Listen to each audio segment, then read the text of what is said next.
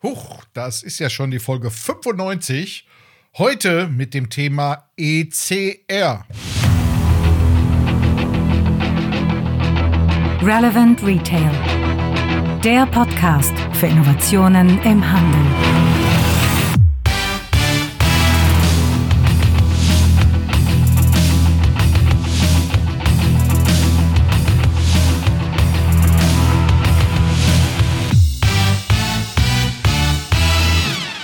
Ja, herzlich willkommen zu unserem Retail Innovation Radio. Mein Name ist Frank Rehme.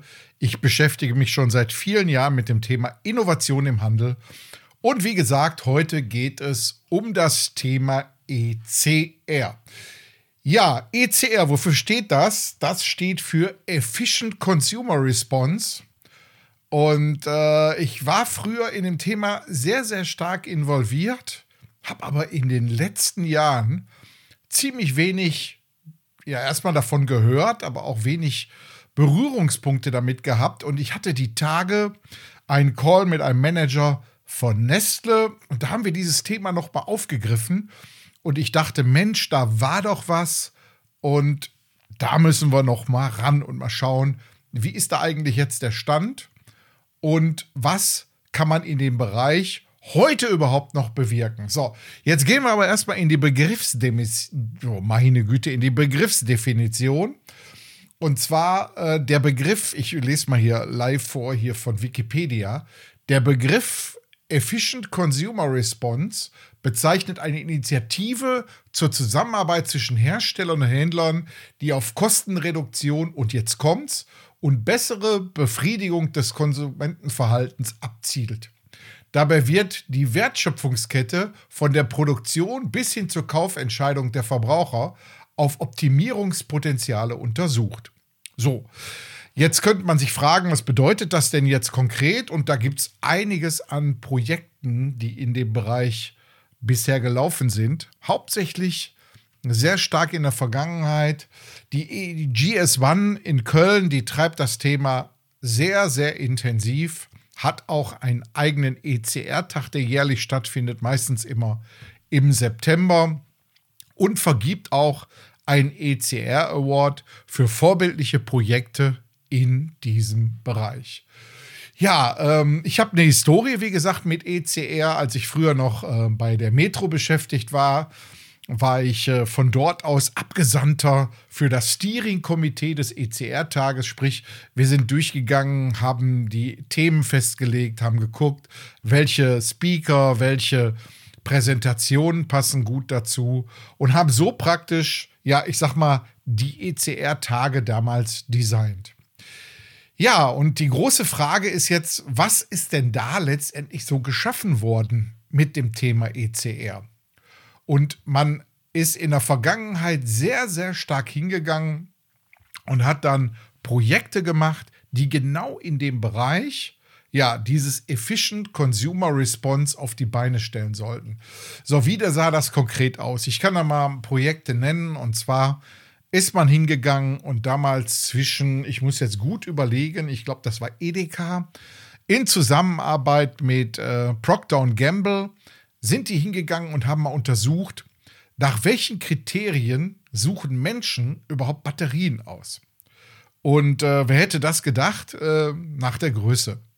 So, und äh, dann ist man hingegangen und hat die Batterien jetzt nicht mehr nach Marke, also Duracell, Vata und so weiter sortiert, sondern einfach nach Größe. AAA, AA und so weiter und so fort. Und schon hat man auf einmal festgestellt, dass die Kunden mehr kaufen, weil die die Auswahlentscheidung einfacher gefallen ist. Das gleiche hat man dann etwas später nochmal bei Zahnbürsten ähm, äh, dementsprechend versucht. Und äh, das Auswahlkriterium bei Zahnbürsten ist in erster Linie der Härtegrad.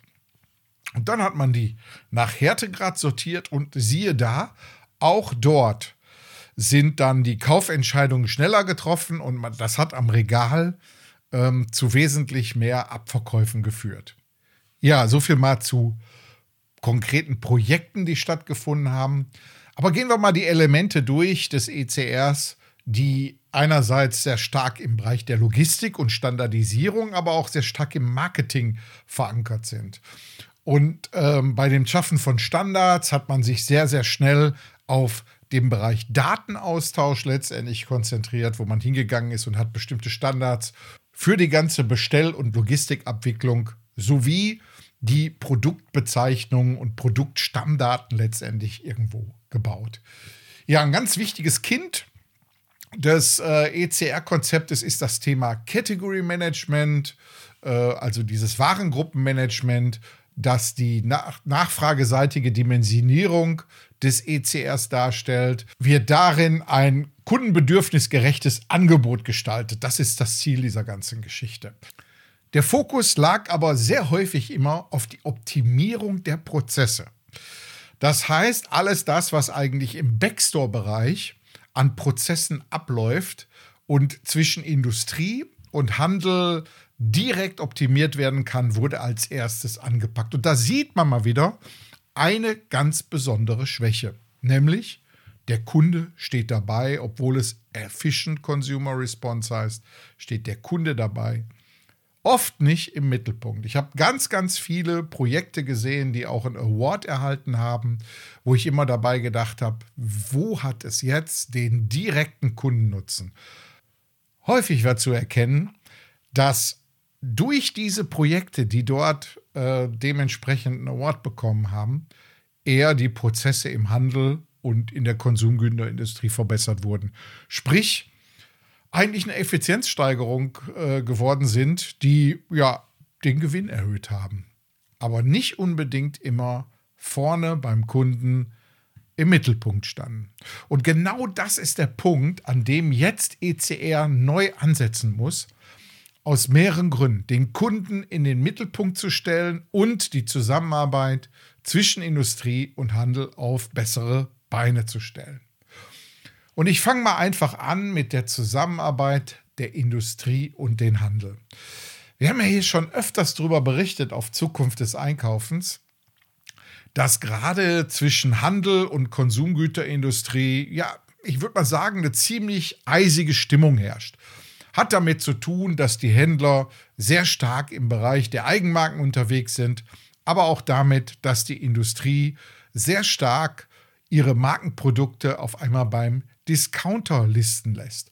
Und da hört natürlich der Spaß dann auf und man liest immer mal wieder in der Fachpresse, dass hier mal wieder ein Produkt ausgelistet wurde, beziehungsweise harte Verhandlungen zwischen Industrie und den Handelsunternehmen stattgefunden haben. Ja, ähm, mit ähm, so einer eisigen Stimmung ist natürlich dieses Thema der Zusammenarbeit jetzt nicht gerade auf fruchtbarem Boden gelandet. Und genau da muss man letztendlich ran. Man muss sagen, komm her.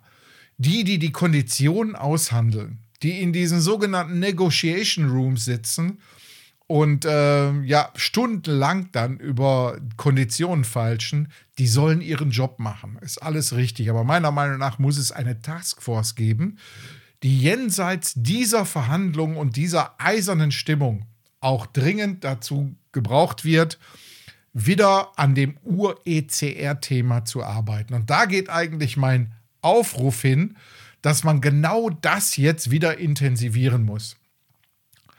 Ein ganz wichtiger Punkt an der Stelle ist, dass wir auch dabei den Kunden vermehrt in den Mittelpunkt stellen. Und warum, möchte ich jetzt hier auch mal genauer ausführen.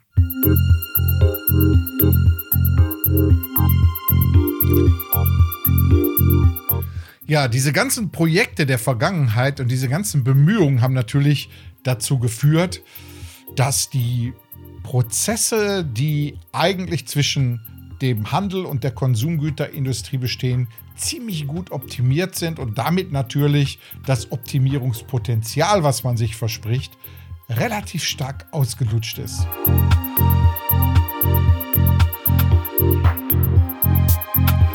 So, aber neuere Erkenntnisse haben natürlich gezeigt, dass man im Bereich der Kundenaktivierung noch ganz viel Potenzial hat, was noch nicht gehoben wurde.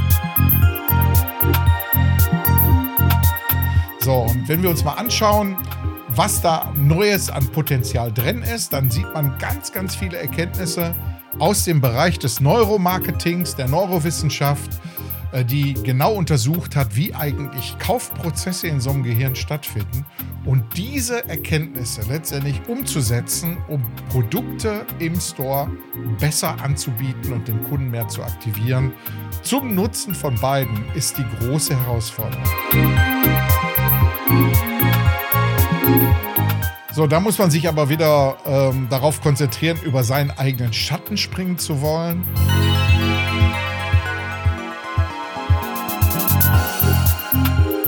Denn es gibt zwei total verschiedene Interessenlagen. Die Interessenlage des Handels ist ja, dass er die gesamte Kategorie im Blick hat, sprich, was bringt mir die Kategorie an meiner Quadratmeterrendite, Flächenrendite in meinem Laden und die Industrie hat natürlich ihr eigenes Produkt im Blick. Und genau das ist jetzt äh, die große Krux, die Schere, die es gilt zusammenzubringen.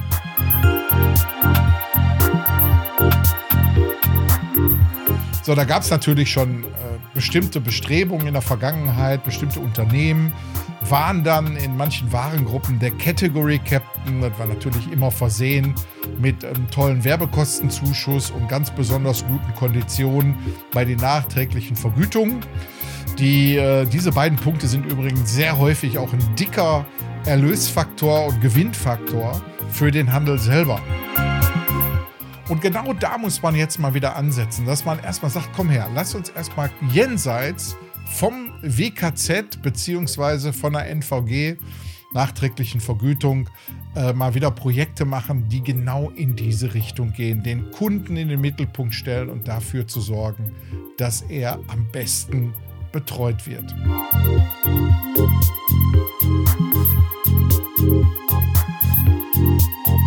So, und dann gibt es natürlich sehr viele Initiativen, die man starten könnte. Ich gehe mal in, allein mal in die Richtung des Lebensmittelhandels.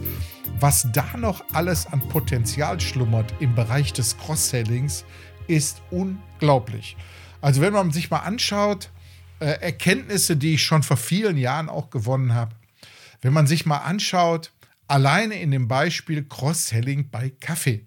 Ich habe mit einem schlauen Händler gesprochen, der jenseits von irgendwelchen Regieanweisungen, von irgendwelchen äh, großen Marken äh, handeln konnte, der ist hingegangen und hat gesagt, ich mache jetzt mal Cross-Selling beim Kaffee, wo ich nicht die Kaffeesahne daneben stelle, sondern die ganz teuren Alfikannen, die auch einen ganz tollen ähm, Deckungsbeitrag in meine, in meine Kasse spülen.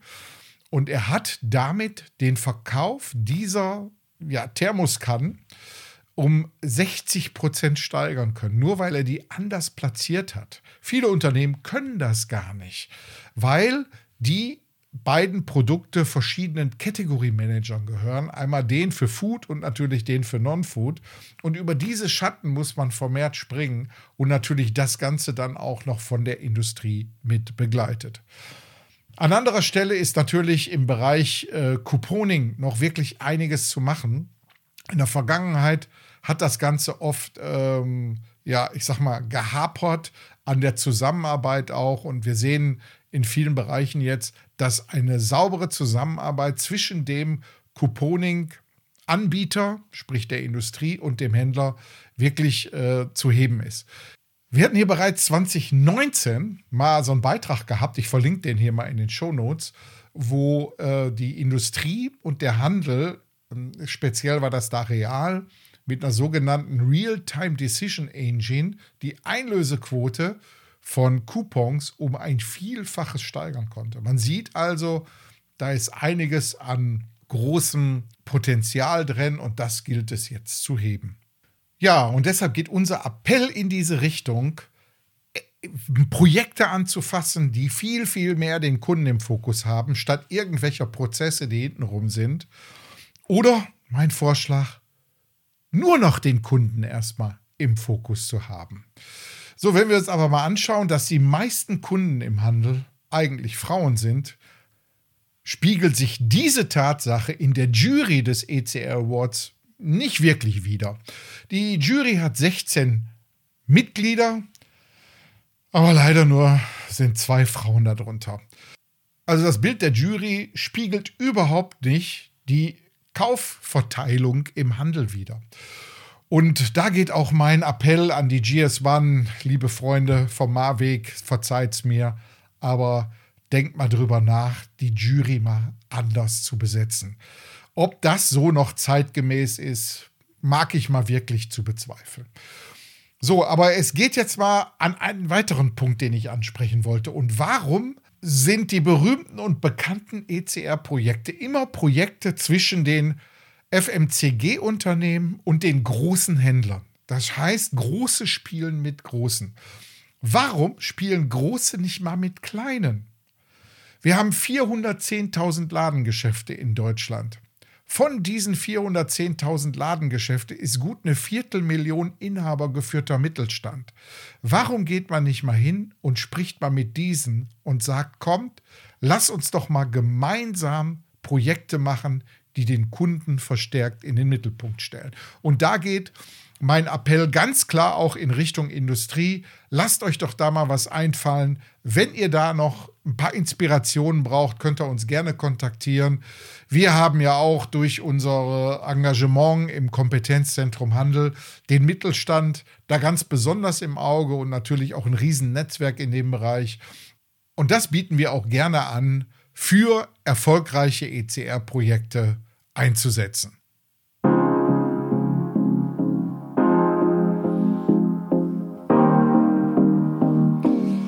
So, das soll es erstmal gewesen sein zum Thema ECR.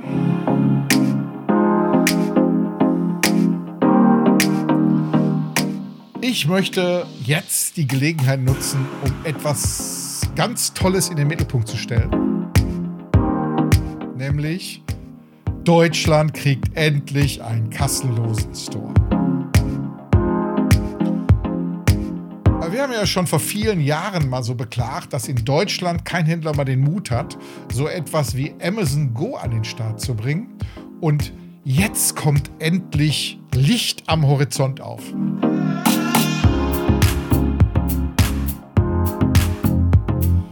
Und zwar gibt es die Retail Innovation Day Special Edition am 15. März 2021, also morgen schon. Ja, ich weiß, ein bisschen kurzfristig aber es lohnt sich hinzugucken. Und zwar die Schwarz IT, das ist die IT von Lidl Kaufland. Die bringt etwas an den Start, das heißt Collectbox und Shopbox. Also zwei Konzepte, die genau in diese Richtung gehen. So, da kann ich echt nur sagen, Leute, guckt euch die ganze Geschichte an. Ich stelle hier den Link in die Show Notes. Das ist der Retail Innovation Day Special von 13 bis 17 Uhr morgen am Montag. Und äh, wir werden natürlich auch dabei sein und werden dann dementsprechend auch darüber berichten. Ich halte es für eine ganz, ganz spannende Angelegenheit.